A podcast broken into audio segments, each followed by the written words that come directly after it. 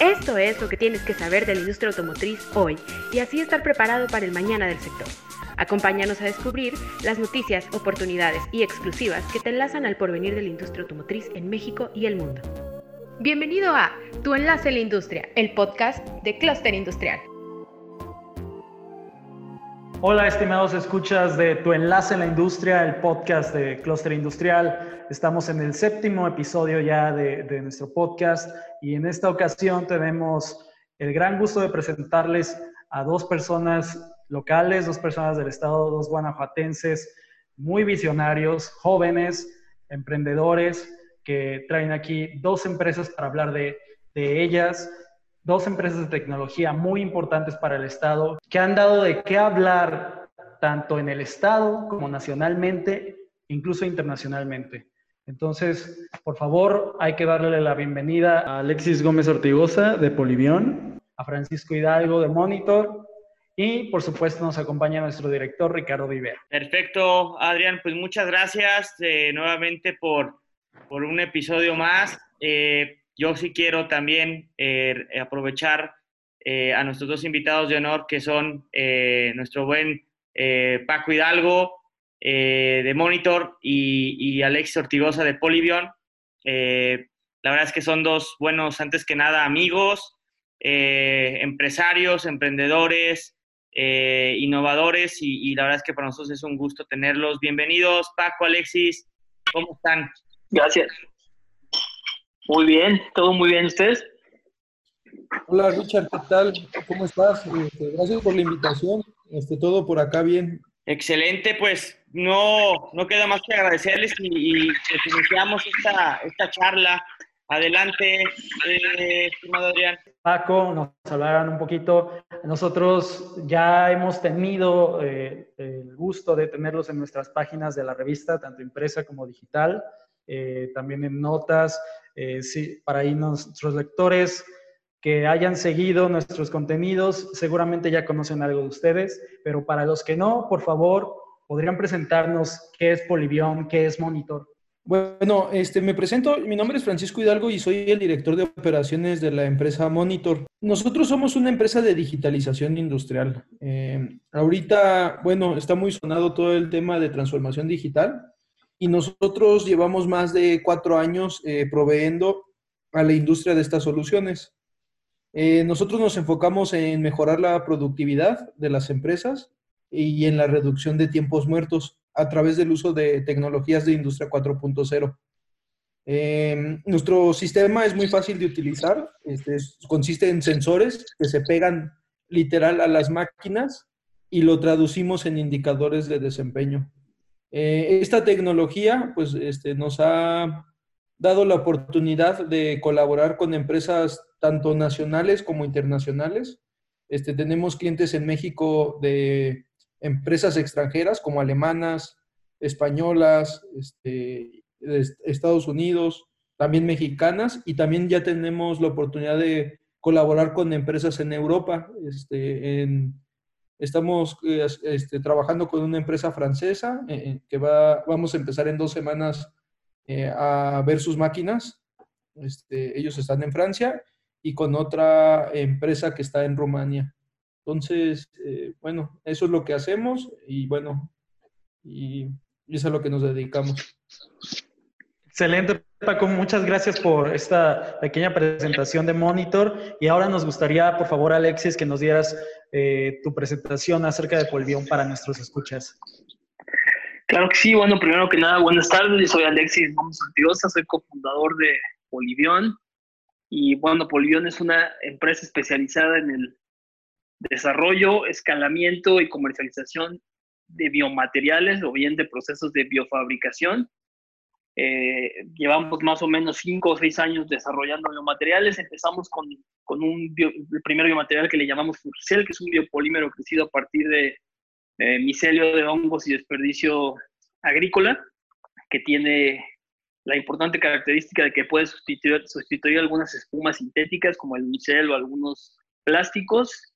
Y hace dos años comenzamos el desarrollo de un segundo material que le llamamos Cilium. Cilium es prácticamente es cuero crecido en laboratorio o un sustituto de cuero crecido en laboratorio.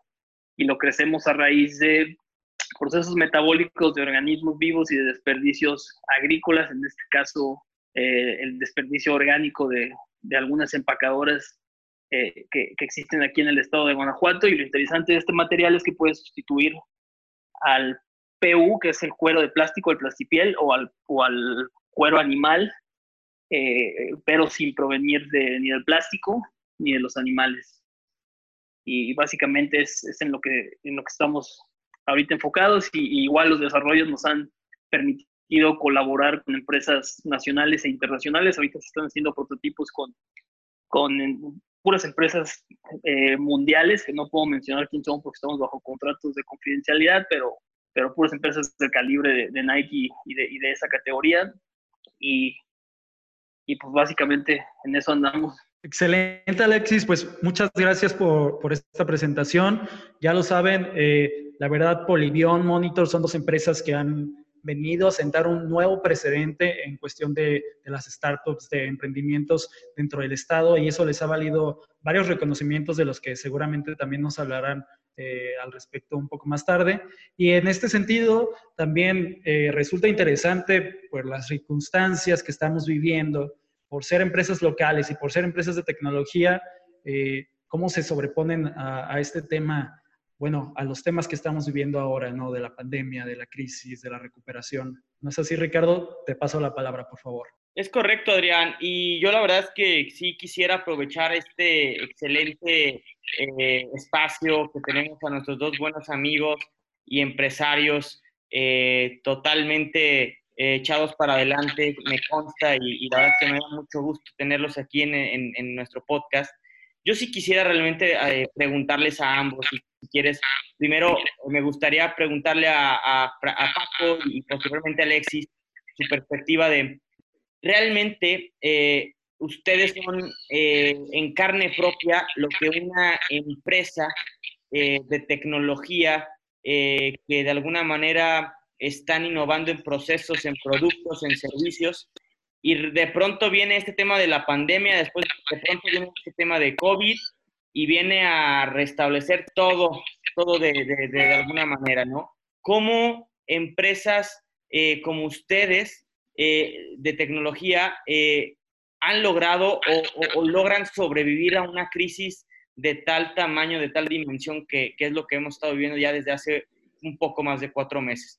¿qué, qué, qué, opinan al respecto? Ok, es, es, una, es una, digo, la, la, pregunta clásica de, de, estos tiempos de COVID. Afortunadamente, nosotros iniciamos hace cinco años y, y, no podemos como tal decir que ya somos un startup. Este, somos una, eh, un scale, una empresa que está trabajando en su escalamiento, eh, está trabajando en surtir los primeros pedidos que afortunadamente hemos tenido muchos. Y yo me atrevo a decir que si nos hubiera agarrado hace tres años la pandemia, probablemente hubiéramos batallado muchísimo, pero al día de hoy tuvimos la fortuna de asegurar un par de rondas de inversión unos meses antes de que, de que detonara la pandemia y siempre hemos sido financieramente muy disciplinados y siempre hemos tratado de tener eh, cuatro a cinco meses de flujo para cualquier emergencia.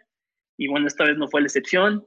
Y yo me atrevo a decir que todo esto de la pandemia en realidad más que afectarnos eh, ha acelerado algunos cambios que ya venían gestándose, pero que ahora se, proyectan mucho más acelerados, como por ejemplo la relocación de capital hacia las tecnologías de digitalización, como, como lo que se dedica Paco, y hacia las tecnologías sustentables. La verdad es que sí estamos viendo eh, mucha más atención a estos dos sectores después de, de la pandemia y quizás lo único que nos afectó un poco fue que nuestros colaboradores de León que nos ayudan a curtir y, tratar el material estuvieron cerrados dos meses, apenas abrieron y están un 30%, y esa es la parte que ha detenido un poquito, eh, eh, o que nos ha detenido un poquito o nos ha afectado, porque al final del día, por más de que nosotros podamos crecer este cuero biofabricado, eh, si, si, si, si, nuestros socios que nos ayudan a curtir el material no están listos, pues no podemos tener el producto terminado.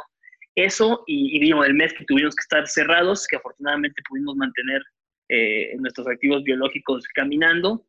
Pero independientemente de eso, hemos recibido mucho más peticiones de, de, compra del material. Ahorita la verdad es que eh, tenemos lista de espera para quien quiera comprarlo y, y, y, como les comentaba, hemos visto eh, que se están acelerando eh, mucho, muchos cambios que ya venían, como la digitalización o como la sustentabilidad.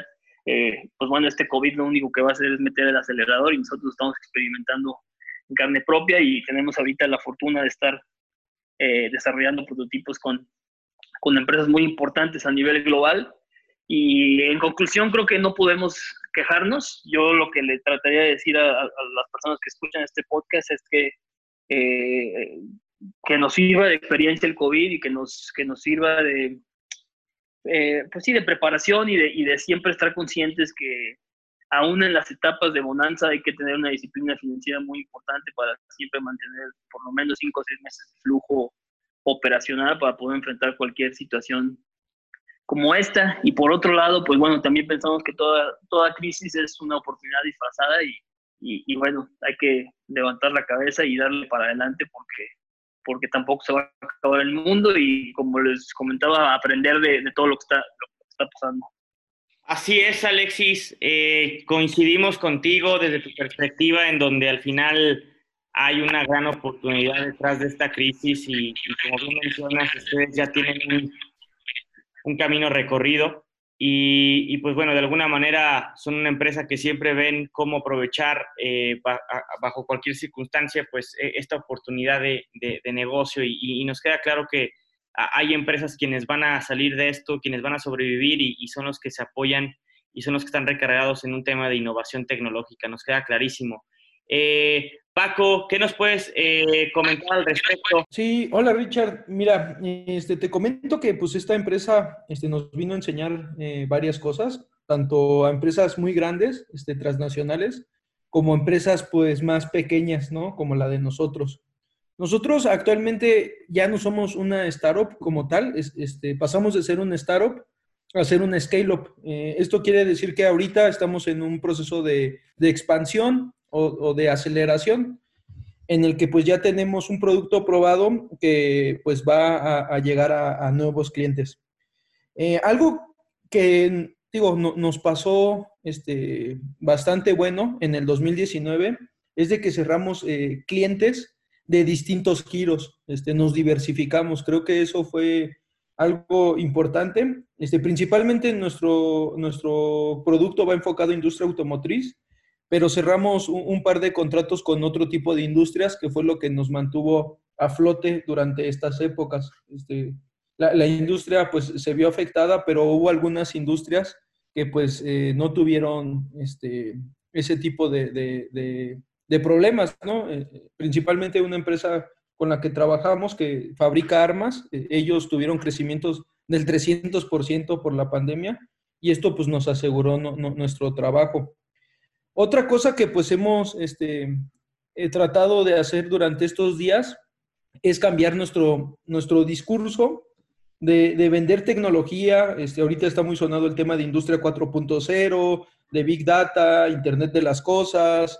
Eh, son muchos, o sea, muchos términos tecnológicos que, que, están, están sonando sin embargo, creo que cambiamos nuestro discurso en dejar de vender tecnología y un listado de features o de, funciones de, un producto y darle un enfoque en la resolución de problemas. Creo que es muy importante que las empresas pues eh, traten de resolver problemas, que traten de ayudarle a sus clientes, que traten de apoyarse este, cliente, este, o sea, nosotros con nuestros clientes. Y, y si vas a resolver un problema, pues va a haber trabajo, ¿no? Este, creo que hay muchos productos que se compran eh, eh, eh, este, por vanidad y que pues al final este, se ven afectados por, por este tipo de crisis porque son los primeros este, servicios que, que, recortan las empresas. Pero a nosotros, pues gracias a Dios, todos nuestros clientes, este, seguimos trabajando con todos nuestros clientes. Creo que nuestros clientes sí ven un valor agregado y te digo, fue cambiar ese chip. Este, que cuesta trabajo, sobre todo yo que soy ingeniero, pero sí es cambiar el chip de, oye, voy a dejar de hacer tecnología y hacer features y me voy a enfocar en resolver problemas. Y que muchas veces pues no, no necesariamente necesitas tecnología este, para resolver el problema. Eh, eso es como, como lo que he aprendido de, de, esta parte. Así es, Paco, ¿no? Yo creo que ambos coinciden y todos coincidimos en que eh, la empresa que va a sobrevivir es la que en este momento intensifique la propuesta de valor o el valor agregado, como bien comentas. Eh, y, bueno, de, alguna manera hay empresas que les eh, costó menos trabajo adaptarse a esta nueva normalidad ya ante esta pandemia. ¿No es así, Adrián? Sí, es Ricardo. La verdad, hemos visto ya varios casos en, nuestros contenidos, con las empresas con las que tenemos contacto, en que algunos la nueva normalidad les llegó de una forma muy sencilla, eh, la pasaron quizás sin tanto problema y para otros resultó un problema titánico adaptarse, ¿no? Entonces, para ustedes eh, como scale-ups, eh, por favor, podrían comentarnos cómo viven realmente la nueva normalidad, ustedes qué acciones, qué ideas han tenido para vivirla y también para, adaptarse y, y sobreponerse a ella por favor, si quieres, comenzamos contigo, Alexis. Les, les comentaba hace un ratito que realmente o afortunadamente nosotros no fuimos muy afectados, incluso, bueno, quitando el primer mes de, la pandemia que no pudimos eh, operar prácticamente, solo pudimos mantener nuestros activos biológicos vivos.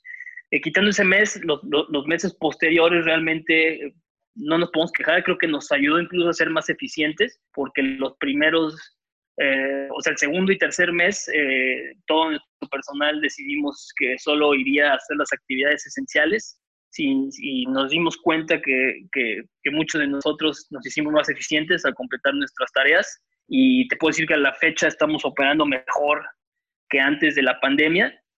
Y por otro lado, como te comentaba, algunos sectores han sido beneficiados por la pandemia más que afectados, como la, como la digitalización, como la sostenibilidad. Por ejemplo, había un artículo muy interesante de McKenzie que decía que en el caso de la industria de Paco, que, que la digitalización se adelantó más de cinco años en los últimos cuatro meses, ¿no? Entonces creo que nosotros que no somos de esa industria, somos de biomateriales, también somos un caso similar porque a raíz de, de, de, del COVID hemos eh, recibido muchísima atención mediática, eh, no nada más por parte de clientes potenciales, sino también por parte de eh, organismos internacionales que se dedican a biofabricación y biología sintética. Y quizás lo único que sí ha sido una disrupción en nuestra operación y que hasta la fecha no hemos logrado sortear de la mejor manera es lo que les comentaba de, de, la parte de curtido y acabado de nuestros materiales, que no depende de nosotros uh, actualmente, pero, pero bueno, afortunadamente ya se está restableciendo. Excelente, Alexis. Pues la verdad nos da mucho gusto escuchar que, empresas como Polivión están sacando realmente ventaja y que ahora operan incluso mejor. Y por favor, Paco, ¿podrías comentarnos en el caso de ustedes eh, cómo se adaptaron? Seguramente también fue, fue un paso pues muy natural a lo mejor este, por el ramo en el que están y además pues cómo, cómo están trabajando desde casa, este, cómo cómo están realmente viendo su operación beneficiada en estos momentos o, afectada? Sí, Adrián. Eh, mira, nosotros tenemos la ventaja de que hacemos software. Entonces, pues puedes trabajar desde cualquier lugar este, con tu computadora e, este, para la parte del producto, ¿no? Más sin embargo, este, pues la digitalización industrial eh, al día de hoy, o, en la mayor parte de los casos, se hace a través de la modificación de la maquinaria. Eh, o sea, normalmente va un ingeniero mecatrónico a la planta, este, modifica la máquina, extrae los datos del PLC y bueno, ahí este, pues no hay de otra más que ir físicamente. Nuestra tecnología nos ha permitido romper ese paradigma. Este, creo que somos de las pocas empresas, eh, me atrevería a decir, en, en, digo, en México yo creo que somos de las pocas que hay y en América tal vez hay una que está en Chicago y nosotros, que tienen un sistema que se puede digitalizar a distancia. Entonces, para nosotros fue una prueba, este, fue una validación de producto, porque tuvimos la oportunidad de cerrar un contrato en Europa y se hizo una digitalización 100% remota. Entonces, ahí estamos rompiendo un paradigma Sí, estábamos preocupados en un inicio de que fuera a funcionar, porque este, pues, era mandar los sensores por correo, eh, le llegaron a la persona de, tecnologías de la información, que creo que esto también es muy bueno para las empresas, que ellos no dependan de un tercero, sino que puedan hacer su digitalización 100% ellos, este, no, no depender de un tercero. Y bueno, llegaron los sensores a la empresa, este, tuvimos juntas semanales por la diferencia de horarios, este, eran a las 5 de la mañana aquí en México, este, no sé a, qué hora de ellos, pero este, más o menos 2, 3 de la tarde. Y bueno, este, fue un éxito. Este, después de tres semanas, este, eh, ellos pusieron los sensores en las máquinas, eh, configuramos el sistema, eh, tuvimos que hacer algunas modificaciones por los usos horarios que no lo veíamos y pues este, fue un éxito. Entonces creo que eso nos sirvió como una lección aprendida para decir, oye, yo ya no necesito ir a las empresas a ofrecer pruebas piloto. Este, nosotros ofrecemos pruebas piloto de nuestra plataforma y hay veces que tenemos que ir, no sé, a San Luis Potosí o en lugares que están aquí en el Bajío, San Luis Potosí, Querétaro, Aguascalientes. Y, creo que ahorita, pues la lección más grande aprendida es, este, podemos hacer implementaciones piloto 100% remotas. Entonces, mandamos un kit a la planta, ellos, este, llega su kit con un manual y ellos empiezan su, proceso de transformación digital. Entonces, este, pues fue una muy buena validación, una, una buena forma de trabajar. Este, tuvimos ahí que trabajar en temas de, de hacer los manuales, hacer los procedimientos. Este, pues vamos a empezar a hacer algunos tutoriales eh, en, YouTube, pero pues hubo buenas lecciones aprendidas. La única parte que sí se extraña es pues la parte de que cuando estás comiendo, cuando estás el café, como esa parte de cotorrear y que a veces entre el cotorreo salen muy buenas ideas, y como que esa parte ahorita pues sí, sí se extraña. Entonces ahí lo que vamos a hacer son, son juntas este, periódicas, en donde digo, tal vez no estar eh, 100% este, en contacto físico, tal vez ahorita pues hacerlo por videoconferencia, pero sí hablar de temas que no son del trabajo. Creo que eso ayuda este, a las empresas como a romper ese hielo. Y sí, este, también hemos este, empezado ahí este, a tener un acercamiento con Bolivion, este, porque ellos, bueno, como comenta Alexis, su proceso este, va muy avanzado. Este, la tendencia es eh, que empiecen a trabajar en, en, en, todo lo sustentable. Ahorita está, pues, este, la gente está preocupada, ¿no? Por, temas de, o sea, si una pandemia así nos puso a temblar, si se empiezan a acabar los recursos, no me quiero imaginar. Entonces, eh, creo que esto pues ayuda al tema de, biofabricación o, biomateriales y empezamos a trabajar ahí también algunos prototipos este, utilizando algunos de nuestros sensores para, ayudar a, sus procesos. Entonces, han, sido varias este, lecciones que hemos tenido. Así es, Paco, la verdad, eh, Ricardo no me va a dejar mentir, todos hemos aprendido mucho en estos meses, eh, sobre todo en nuevas formas de convivir, de trabajar, eh, de, pensar cómo, cómo vamos a hacer nuestra vida de ahora en adelante, de pensar que realmente este es un, mundo nuevo, un antes y después.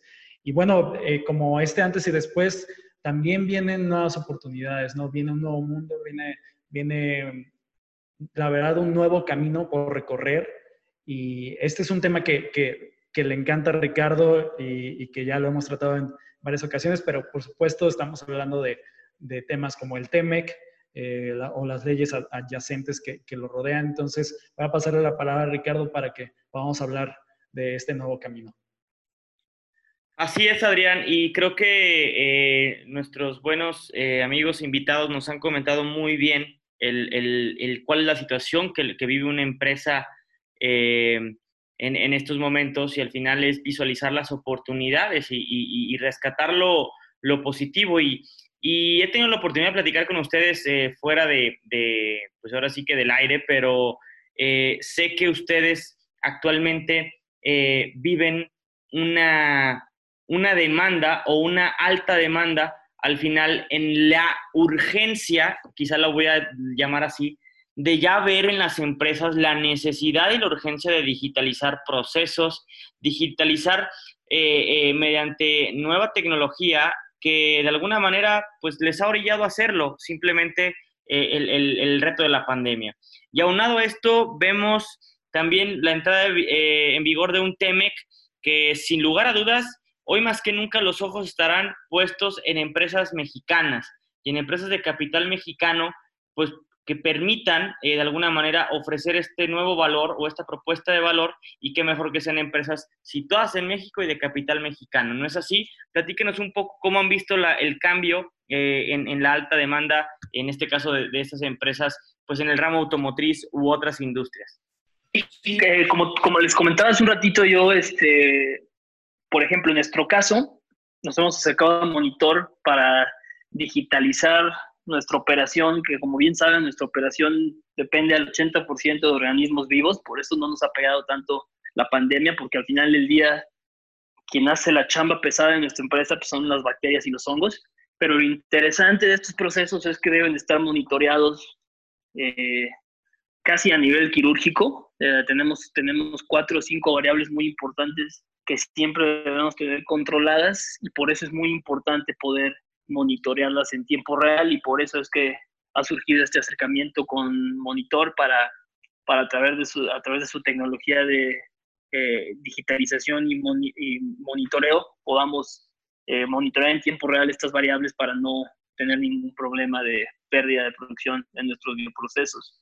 Y como te comentaba hace un ratito, que igual Paco quiere, puede indagar más en esto, hay un muy buen estudio de McKinsey que dice que en los últimos cuatro meses se adelantó hasta cinco. Hay otras personas que dicen que hasta ocho años la digitalización de muchos sectores, entre ellos la manufactura, pero no nada más eso, ¿no? Los bancos, eh, prácticamente todos los subsectores de, la economía global. y, si antes no había el, último incentivo para contratar un servicio de digitalización porque no se justificaba el retorno de la inversión, pues tuvo que llegar una pandemia para que se justifique, ¿no? Y ahora es más que evidente que es necesario contar con plataformas para, para poder eh, pues, estar preparado para cualquier evento como este y simplemente para, para vivir en un mundo que ya es digital, ¿no?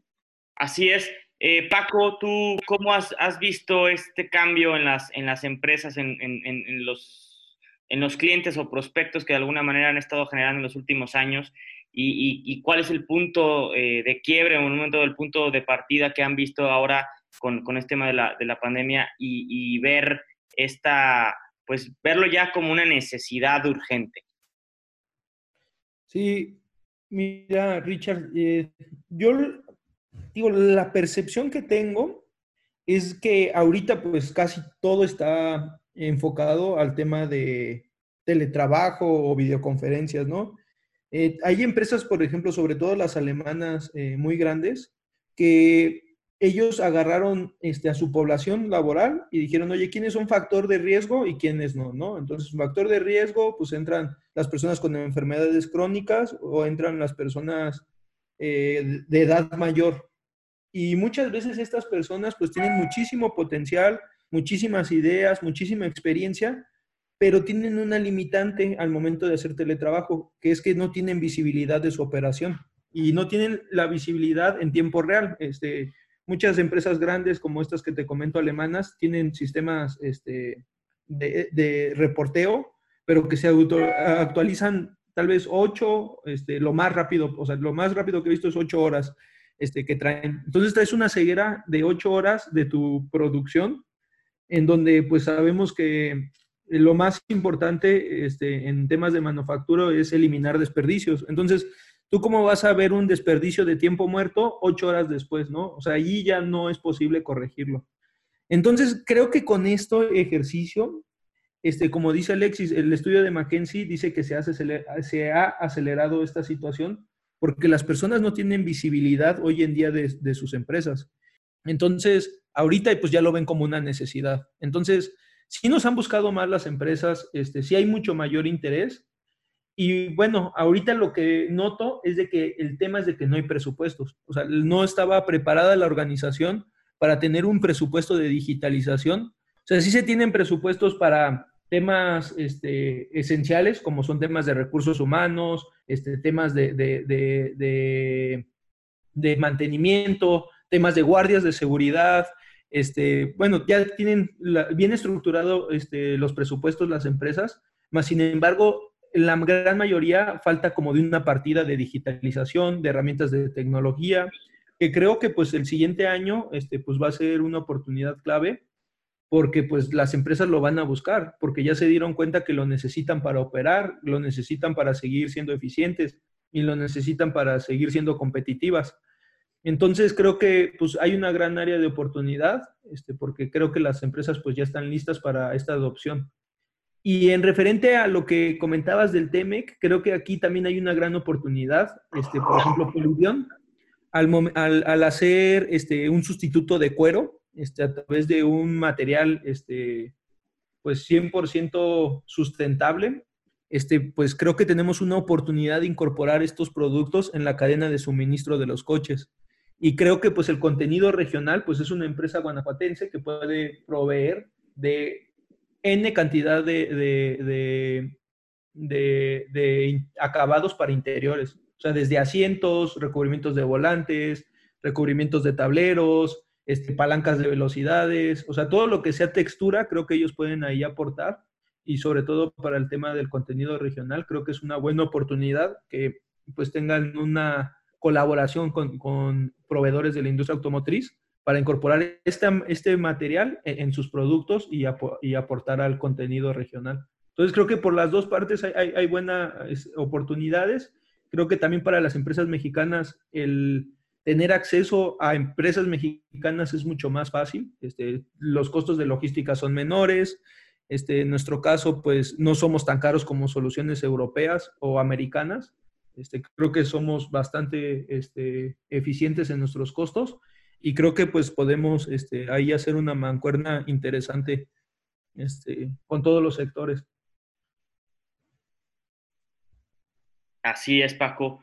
Así es, totalmente coincidimos en que el TEMEC abre, abre puertas, habrá oportunidad para, para muchos, pero sobre todo para los que decidan eh, dar el paso a, a, un tema, eh, pues sí, de digitalización principalmente, pero también a, implementar nuevas tecnologías en procesos, ser más eficientes, certificaciones y, seguir ese paso de alguna manera de profesionalización. Al final de cuentas es un tema de profesionalización, porque hay una gran oportunidad de negocio eh, en la industria automotriz, por ejemplo, en toda la cadena entre Tier 2 y Tier 3 hay una oportunidad enorme, pero hay muy pocas empresas que la han sabido aprovechar porque les falta el paso de profesionalización.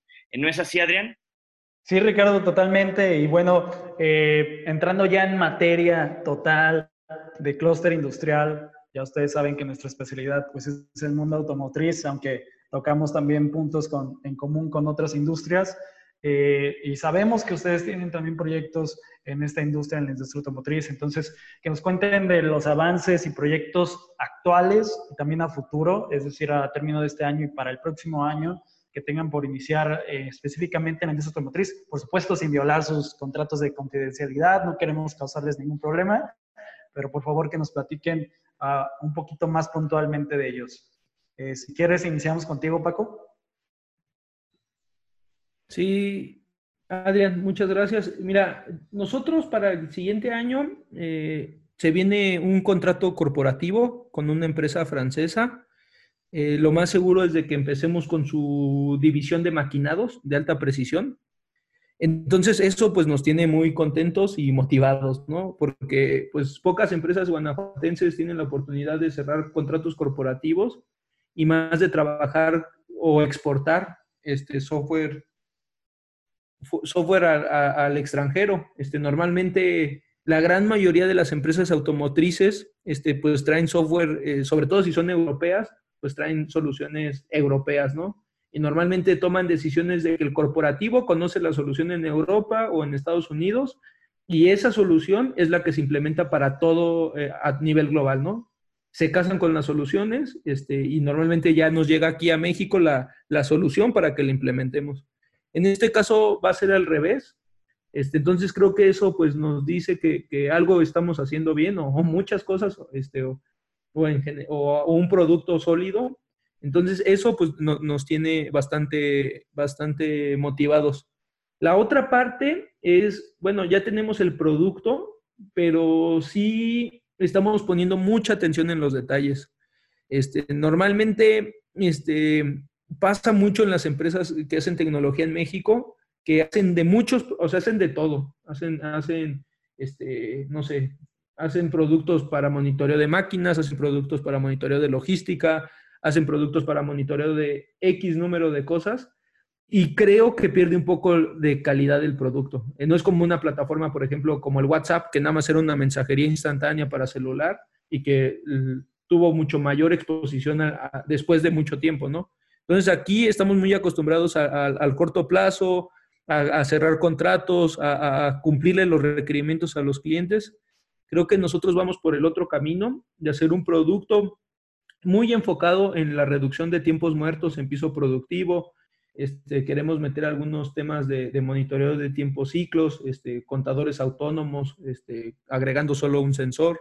Entonces, creo que queremos enfocarnos en esa parte de piso productivo este, y haciendo un producto muy sólido, este, que sea altamente escalable y que se pueda este, poner en, cualquier, en cualquier lugar. Entonces, es como el enfoque, este, trabajar de la mano con la industria automotriz. Eh, mi, mi, mi, background es de industria automotriz. Eh, trabajé en GM eh, más de siete años y la verdad es de que estoy muy agradecido con esa empresa. Entonces, si se puede colaborar este, con empresas automotrices, qué mejor. Y pues ayudar a las empresas eh, a su transformación digital. Lo que hemos visto es de que lo más importante en la transformación digital no es comprar la solución o comprar la tecnología, es un tema de cambio cultural. Entonces, nosotros pues ya tenemos eh, haciendo software desde el 2012. Con este producto llevamos cuatro años. Entonces creo que les podemos dar ese acompañamiento a las empresas o darle asesoría. No muchas veces este, ocupan nuestro producto, por ejemplo, para temas de logístico hay otras soluciones, pero creo que sí les podemos orientar este, de que, qué sí les sirve y qué no les sirve. Entonces, este, esa, es, como la visión para el cierre del, del 2020 este, dejar un producto de muy buena calidad, este, con capacidades de escalar para cualquier tipo de compañía o empresa. El 2021 enfocarnos en, este requerimiento de este cliente y crecer con nuestros clientes actuales. Y te digo, y en general, este, ayudarle a la empresa manufacturera a que se mantenga competitiva, este, principalmente. Excelente, Paco. Pues la verdad, muchas felicidades para Monitor, para todos los que lo hacen posible y y que hacen posible esta visión tan holística que les ha permitido llegar hasta Francia que les permitirá seguramente llegar mucho, mucho más lejos, ¿no? Y a ver, Alexis, por favor, podríamos platicar un poquito de eh, este mismo tema, pero desde la perspectiva de Polivión. Eh, bueno, nosotros, primero que nada, hay que mencionar que por, eh, por la etapa en la que se encuentran este tipo de tecnologías de fabricación, es, es imposible pensar en abastecer una demanda como la, como la requerida para una industria como la automotriz. Ahorita estamos enfocados en empresas de moda, de super lujo o de nivel medio alto que nos permitan eh, poder tener un flujo interesante para nuestra empresa con un volumen pequeño a mediano. Sin embargo, estamos ya colaborando con una empresa española que se llama Algontech, que es muy fuerte, es la quinta más fuerte del mundo en en tableros e interiores automotrices y acabamos de mandar un lienzo eh, de nuestro material, Cilium, que se va a presentar a Volkswagen, a General Motors y a Porsche. Eh, se está mandando solamente como una primera muestra, no, no hay todavía nada armado, por eso puedo comentarles de, los nombres de las empresas, no tenemos NDAs firmados ni nada, pero ah, ha habido mucho interés de parte de Alcontech y, y todas estas empresas este, sobre todo el Volkswagen, Porsche, Volvo, ya están a la espera de materiales como el nuestro, incluso ya están utilizando muchos cueros de, a base de poliuretano, o sea, ya están prácticamente dejando por fuera el cuero animal para la industria automotriz, ahorita están utilizando cuero de poliuretano porque todavía no hay el suficiente volumen o disponibilidad de materiales como el nuestro, no son ni plástico ni cuero animal, pero, pero bueno, esperemos que eso camine. Seguramente así será, Alexis. Eh, nosotros que, estamos en el medio, constantemente vemos noticias sobre estas intenciones ¿no? de, las grandes armadoras, de, las grandes OEMs, de trasladarse, o incluso de más pequeñas como, como Porsche, que es parte del grupo Volkswagen, pero de trasladarse a una cuestión de, no usar elementos animales, ¿no? de usar cuero vegano y, y sabemos que tiene un gran futuro para ustedes. Esperamos que puedan también alcanzar y crecer para, para poder en algún momento eh, abastecer estas demandas y, si no es así, pues seguramente irá creciendo conforme vaya creciendo esta demanda en la industria. Y bueno, eh, para finalizar, quisiera eh, pasarle la palabra a Ricardo, que también tiene ahí un tema en cuestión de, de bueno, ustedes son jóvenes, están en scale-ups, están en, empresas de tecnología y, bueno, Ricardo también este, es, es joven, es, es emprendedor, eh, inició con Cluster Industrial, entonces hay temas ahí en común, ¿no? Que pueden comentar, Ricardo. Muchas gracias, Adrián. Te faltó decirnos que somos guapos también, ¿no? eh, yo creo que es bien importante, la verdad, y, y no me gustaría minimizar para nada eh, la intervención de, estos dos empresarios y buenos amigos que tenemos, porque creo que hemos seguido muy de cerca y nos hemos seguido muy de cerca la, trayectoria. A mí me consta que son chavos echados para adelante, viendo el cómo sí. Eh, resalto que ambos traen muy, muy tatuado el tema de brindar una solución de alto valor, eh, que ya las cosas de alguna manera convencionales que hace mucho tiempo se hacían hoy ya no son la vía y que definitivamente gracias a la visión de empresarios jóvenes como son Paco y Alexis, pues hoy podemos nosotros decir que hay empresarios guanajuatenses estando a la altura de, ser competitivos y en cotizaciones con otras empresas a nivel transnacional y, pues nos da gusto que tengan proyectos con empresas a nivel eh, internacional y, empresas pues realmente eh, con una cobertura y alcance a nivel mundial. Pero detrás de esto pues hay no hay una fórmula mágica, pero sí, hay un tema en donde muchos empresarios que se ven eh, o que se están visualizando con ustedes, en ustedes, eh, ¿qué hacen? No? Eh, sí me gustaría que, también aprovecháramos este momento para muchas empresas que, hoy en día están surgiendo, tantas startups que surgen al, al, año en México y que muchos se quedan en el camino porque quizá les falta ese último ingrediente. ¿qué usted, ustedes como scale-ups y ya empresas, pues de alguna manera ya también consolidadas, porque hay que decirlo, ¿qué pudieran sugerirle a esos microempresarios que están, tienen la, necesidad y tienen la, la, inquietud de hacerlo, pero que de pronto se pueden desanimar y decir, híjole, yo mejor me voy y meto mi currículum a una empresa, que no está mal, pero que hay empresas que necesitamos o hay empresas que, empresarios que necesitamos que lo impulsen para que realmente México tenga cada vez más una gran estructura en cuestión de eh, pymes y, de generación de, empleo, ¿no? Entonces, ¿qué nos pueden decir de un poco de lo que han vivido ustedes en estos años y pues que el día de hoy han, salido adelante, ¿no? Sí, eh, Richard, pues mira, yo creo que la clave es pues no desesperarse. Digo, eh, se escucha fácil, pero desde el 2012, ya son ocho años que nosotros estamos haciendo software y creo que este año ya, o sea, después de ocho años ya tenemos un producto este, consolidado. Entonces, creo que esa es la, una parte clave, este, el no desesperarse. Eh, el otro es eh, no enamorarse de una idea. Este, normalmente eh, es un libro que de hecho me recomendó Alexis, que me sirvió muchísimo, porque creo que si me lo hubieran presentado anteriormente, o sea, si me lo hubieran puesto hace tres años, creo que hubiéramos ahorrado tres años, pudiera ser. Pero es no enamorarse de un producto ni enamorarse de una idea, sino enamorarse de resolver un problema. Entonces, es, es un eh, enfoque completamente distinto. Porque digo, un ejemplo es de que voy y le digo a mi mamá, oye mamá, voy a hacer este negocio y tu mamá, ay sí, padrísimo, hijo.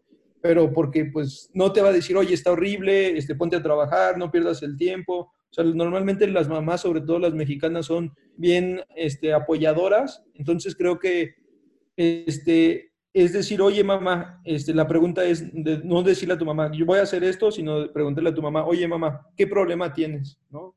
Este, oye, eh, cuando cocinas, ¿qué es lo que más te cuesta este, hacer? ¿no? ¿Dónde es donde más te gustaría? Y, y, preguntar muchas veces esa pregunta a varias personas, ¿cuál es tu problema? ¿Cuál es tu problema? ¿Cuál es tu problema? En este caso, nosotros empezamos con una solución para enfocada en la calidad y enfocada para Tier 2 o Tier 3, este, principalmente. Entonces, eh, ¿cuál era el problema de las empresas? Era que ellos pues, no tenían una bronca de calidad, tenían un problema de que no, no, no podían entregarle en tiempo y en forma a los clientes. Era un problema de productividad. Entonces tuvimos que cambiar el producto para atacar productividad y, ya después en el camino pues nos dimos cuenta que una de las causas por la mala calidad era la falta de productividad, porque lo hacían ya toda la carrera, la última hora, lo embarcaban como fuera. Entonces, si hubiéramos sabido, pregúntale a 50 empresas, a 100 empresas, ¿cuál es tu problema? Y ya de ahí diseña la solución, creo que hubiera sido mucho más este, fácil y rápido. Pero bueno, digo, este, así se aprende. Este, los libros ayudan mucho y te digo, este libro pues cambió el mindset de trabajar de nosotros y es, y es eso, este, no desesperarse y resolver eh, problemas. Así es, Paco. Ah, ya te interrumpí. Adelante, Richard. No, no, adelante. De hecho, te iba a ceder la palabra a ti, Alexis, para tener tu punto de vista dice Paco, lo más importante es encontrar un problema que, está buscando a gritos que se solucione y que esa solución va a representar o representa una gran generación de valor eh, económico, ¿no? Y básicamente es eso, encontrar una solución que es más útil de la tradicional y que cuando la multiplicas por el número de personas afectadas, pues va a representar un valor económico importante, porque creo que ahorita está muy de moda el, ser emprendedor, ¿no? El, el, sabes que las aplicaciones hace algún tiempo todo el mundo quería hacerlas, era como los DJs hace 15 años, pero muchas personas como que se dejan llevar por, voy a ser emprendedor y, no se ponen a pensar cuál voy a ser el problema que, que voy a resolver al ser emprendedor. Entonces, creo que lo más importante, como lo dijo Paco, es encontrar un problema que, que necesite ser resuelto. Por ejemplo, eh, nosotros en Polivión estamos enfocados a resolver el problema eh, de la industria del ganado, que es súper contaminante. Esa es la primera, encontrar un problema. La segunda también, como dice Paco, es ser muy persistente, ser muy pacientes. Esto no es romántico como se ve en las películas de emprendedores, no es para todos. Eh, hay que aguantar años y años de trabajo, de, de, de alzas, de bajas, de no de saber levantarse y seguir motivados. También creo que es muy importante eh, tener una visión global, aunque se actúe de manera local, y, tratar de eh, utilizar o potencializar todas las herramientas del ecosistema donde nos encontramos, como creo que lo ha hecho muy bien Monitor, Paco y nosotros con Polivión, que hemos realmente tratado de exprimir en el buen sentido de la palabra todas las herramientas de un ecosistema como el que nos brinda el estado de Guanajuato. Y pues creo que básicamente es todo, ¿no? Como, como, dicen, como dicen los americanos, que cuál es el, secreto para tener éxito de la noche a la mañana es trabajar muy duro, tener mucha pasión y intentarlo por 15 años, ¿no?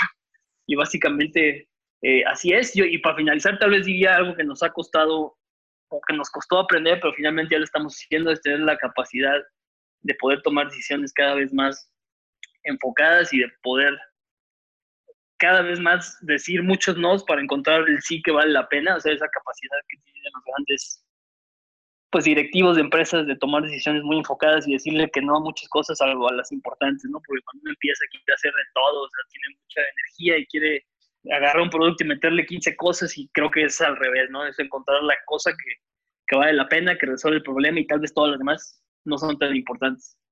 Y pues todo, todo eso te lo da la persistencia también, que es la otra cosa que decía Paco, o sea, hay que ser, hay que ser muy pacientes. La buena noticia también es que estamos en una de las épocas con mayores posibilidades de ser emprendedor, de crear empresas, quizás la mejor época en el mundo para hacerlo, a pesar del COVID y todo lo que tenemos encima. Tenemos más herramientas para, para hacerlo y, y, pues sí, sí, yo quisiera invitar a la gente a que si encuentra un problema que se tiene que resolver, que, que se aviente y no lo dude. Totalmente, totalmente, Alexis. Y la verdad es que eh, de viva voz eh, es, es, importante escucharlo de ustedes porque al final, pues ustedes como muchos han pasado por un recorrido muy complejo, estoy completamente seguro.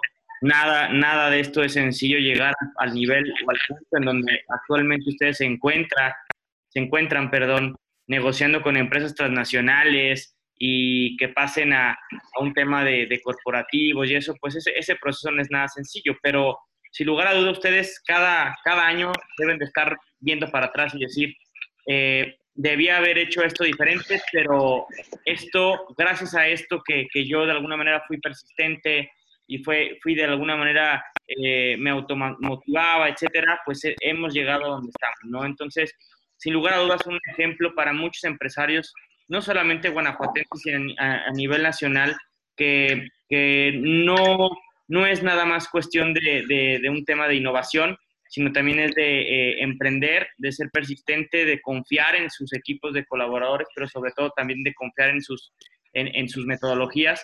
Y pues la verdad es que no nos queda más que desearles, eh, como siempre, que los veo, el mayor de los éxitos.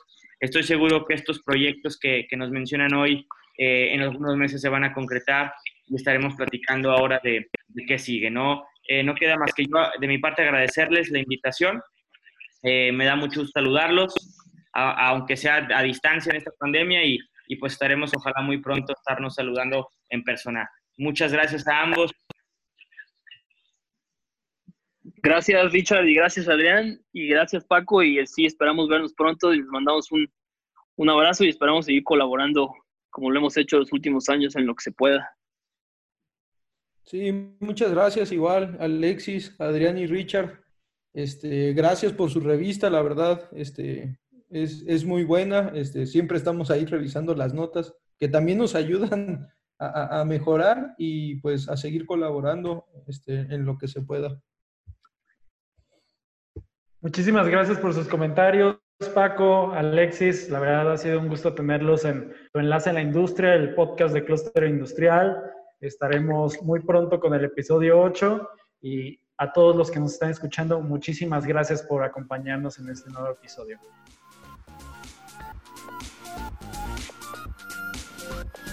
Este fue tu enlace en la industria por Cluster Industrial.